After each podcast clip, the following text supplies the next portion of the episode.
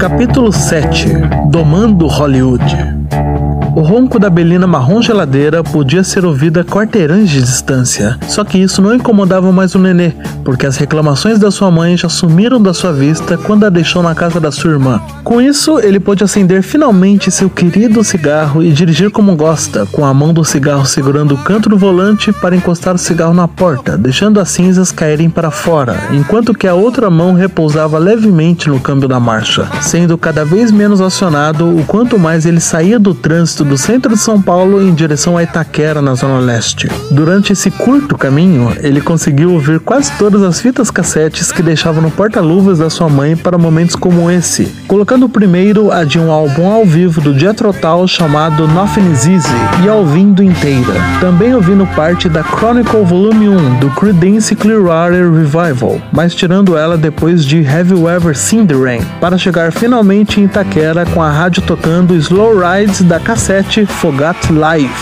O sol estava forte naquele meio-dia, com o nenê sacando seu último cigarro do maço ao chegar perto da casa da sua mãe, que ficava no topo de uma ladeira íngreme, fazendo a Belina trabalhar como nunca naquele momento, mas conseguindo no esforço subir para estacionar em frente à calçada de sua mãe. A casa era simples, no estilo paulistano, com um portão grande de madeira escuro na frente, cercado de outros portões dos dois lados da casa.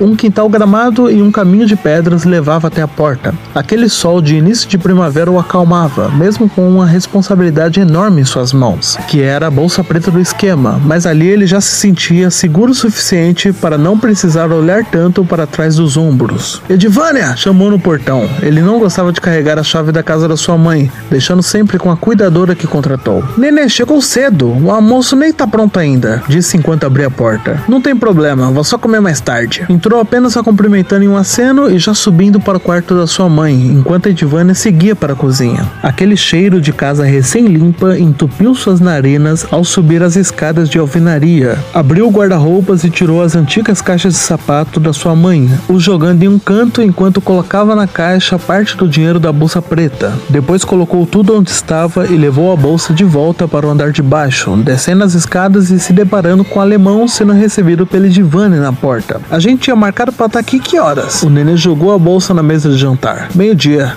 Você repetiu tanto essa merda de horário e agora vem me perguntar? Disse em um tom áspero, como ele sempre fala. Mas o nenê sabia que apenas estava sendo sarcástico. Mas já são meio-dia? Olhou de relance para o relógio virado para dentro do seu pulso. Caralho, perdi a manhã toda nessa merda. Vai, senta aí que já estão atrasado. A Edvânia seguiu seu caminho enquanto os dois resolviam a divisão do dinheiro. Não importa a época, casa de mãe é sempre a mesma coisa. É como se fosse um acordo internacional de decoração seguindo por todas a risca, com panos cobrindo e protegendo tudo em volta, debaixo do vaso de decoração, em cima da mesinha de centro da sala, em cima do balcão, e mesmo que a mãe do nenê não conseguisse mais arrumar a sala ao seu estilo, ela castigava a pobre Divânia comandando tudo enquanto a coitada tentava arrumar a casa. Qual parte que vai pro galpão? O alemão já preparava sua mala, a colocando em cima da mesa. Não, não, hoje você vai para um lugar diferente. O nenê disse enquanto ainda terminava de contar. Sabe meu motel em São Mateus? O alemão confirmou assinando com a cabeça. Entrega essa mala diretamente pro porteiro. Não pergunta nada e nem diga nada. Apenas chega, entrega e sai de ré, sem entrar no motel. Eu não tenho mais 20 anos, Nené. Essas coisas você deixa para dizer pros moleques daqui que você tá contratando. Disse no mesmo tom áspero e sarcástico, já pegando os rolos de nota e colocando na mala. É só pros moleques então? Já abriu um sorriso sarcástico e cruzou os braços, em tom de deboche. Então me diz como que você conheceu Edivânia? Ela já te contou? Mas é claro, você sai daqui com a mala da semana cheia e quer me pagar de bom cidadão dando carona para qualquer uma. Voltou a contar o dinheiro quando tirou esse segredo dele. Eu já tinha feito o que fui fazer, então não precisa me rastrear em todo o caminho que faço. O alemão respondeu de uma maneira áspera. E eu não preciso ter que te lembrar disso. Até de noite. Começou a fechar a mala para sair. Não, não, não, não. Agora vamos ficar aqui. O almoço está quase servido. Não vai me dizer que já almoçou. Olhou com a cara cansada para o nenê, parecendo estar de saco cheio das provocações dele. Bom, fazer o quê? Vamos almoçar então. O alemão não queria criar mais discussões. Edvânia! Já estava impaciente. Seu nenê tá quase pronto ao almoço. Respondeu também gritando da cozinha, que não era tão longe da mesa. Uma porra dessas me mata qualquer dia. O nenê terminou as contas e tirou as malas e as bolsas da mesa. Os dois continuaram sentados, com o assunto morrendo e um encarando o outro. Ei, tem um cigarro aí? O nenê quebrou o silêncio, fazendo sumir a cara séria. O alemão já sacou o maço de alumínio, levando sempre o maço normal dentro. Não, não, não, mas dependendo de qual, você nem pode chamar essa merda aí de cigarro. Que nem aquelas porra do Paraguai que só serve para trazer merda pra cá. O alemão abriu o maço de alumínio e puxou o maço interno, mostrando a marca Hollywood da embalagem. Pronto, aí sim, cidadão. Parece que leu minha mente. O nenê estendeu a mão e pegou um entre os dedos. Você sabe a história do Hollywood, né? Não lembro.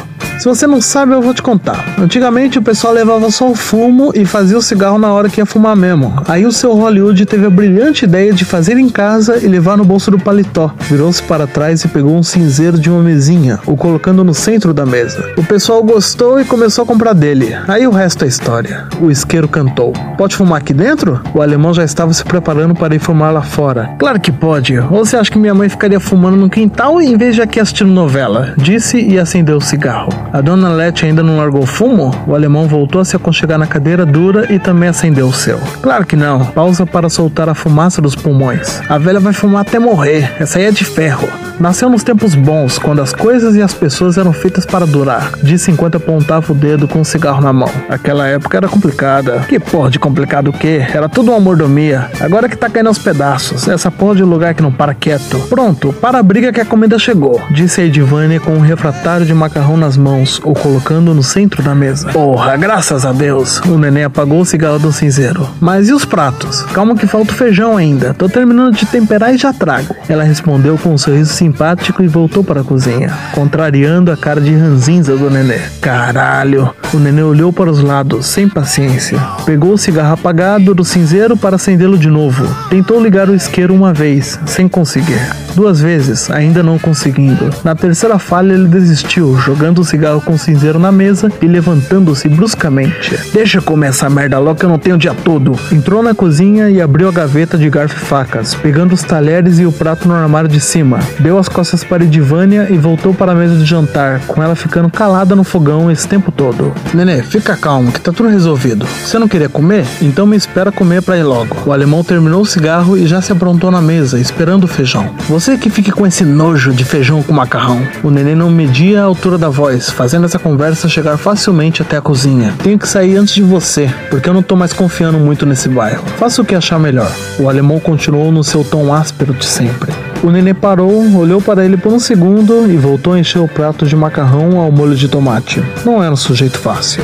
O feijão chegou à mesa dentro da panela de pressão, com a Edivânia colocando em cima de um pano de crochê, provavelmente feito pela Dona Lete. O alemão pegou seu prato das mãos da Edivânia, agradecendo e depois se servindo. Nossa, muito bom esse queijo por cima, Edivânia. O alemão disse isso enquanto ainda se servia. Muito obrigado. Ela continuava simpática. Não, não, eu que agradeço. Ainda bem que fiquei. O nenê apenas comia calado enquanto os dois conversavam. Há muito tempo eu não comia um macarrão assim. Só em um restaurante de beira de estrada que eu já vi um macarrão desse ao molho com queijo. O alemão parecia puxar o seu máximo de simpatia quando conversava com a Edivânia. Eu sempre faço assim pros meus filhos. O macarrão fica dez vezes melhor, disse ainda simpática. Alemão, tenho que ver uma panela no fogão. Deu as costas e voltou depressa para a cozinha. Simpática ela, não é alemão? O garfo e faca pareciam dançar no prato do nenê. Como assim simpática? Não, simpática. Do mesmo jeito que você tá sendo. Fazia anos que eu não te via desse jeito. Abriu um sorriso enquanto comia. O alemão fechou a cara, voltando ao seu modo normal. Só tava agradecendo. Ah, sim, sei. O nenê voltou a comer normalmente. Você estava no seu carro quando deu carona para ela? O Opala? Largou os talheres e ficou esperando a resposta. E eu tenho outro carro agora? Claro que ficou Opala. Por quê? Não, nada. O nenê continuou comendo, com o alemão olhando por alguns segundos para ele e também voltando a comer. O silêncio dava destaque ao barulho da cozinha e dos carros passando na rua, enquanto o nenê abria um sorriso debochado ao continuar comendo. Não, é que eu queria saber se nessa carona você por um acaso mostrou para ela a antena do Opala. Disse já soltando uma gargalhada no meio da piada. O alemão olhou com a cara mais séria ainda, não expressando nenhum sorriso de vergonha pela situação jogada pelo nenê, pensando que Edivânia claramente teria ouvido aquilo na cozinha. Apenas continuou sério, voltando as suas atenções para a comida. Você sabe o que ela fazia no meu motel, não é? O nenê tinha voltado a comer enquanto continuava falando. O alemão não ligou para a pergunta, apenas focando no seu prato. Você sabe. O nenê sabia provocar como ninguém. A Edivânia voltou à mesa trazendo purê de batata, o colocando ao lado do refratário de macarrão e agindo normalmente, com o mesmo sorriso simpático de sempre, como se não tivesse ouvido aquilo. Talvez ouviu, mas não quis escutar. Também gostou do macarrão, nenê? Ela parecia querer mudar de assunto, ou talvez nem tinha entendido a metáfora da antena do Opala. Gostei, ficou muito bom o macarrão. Muito bom mesmo, disse enquanto já limpava a boca com um guardanapo de papel. Lembrou mesmo daqueles que você fazia na sua casa. Agora as coisas começaram a fazer sentido. O sorriso de Edivânia perdeu um pouco da força, mas manteve o temperamento.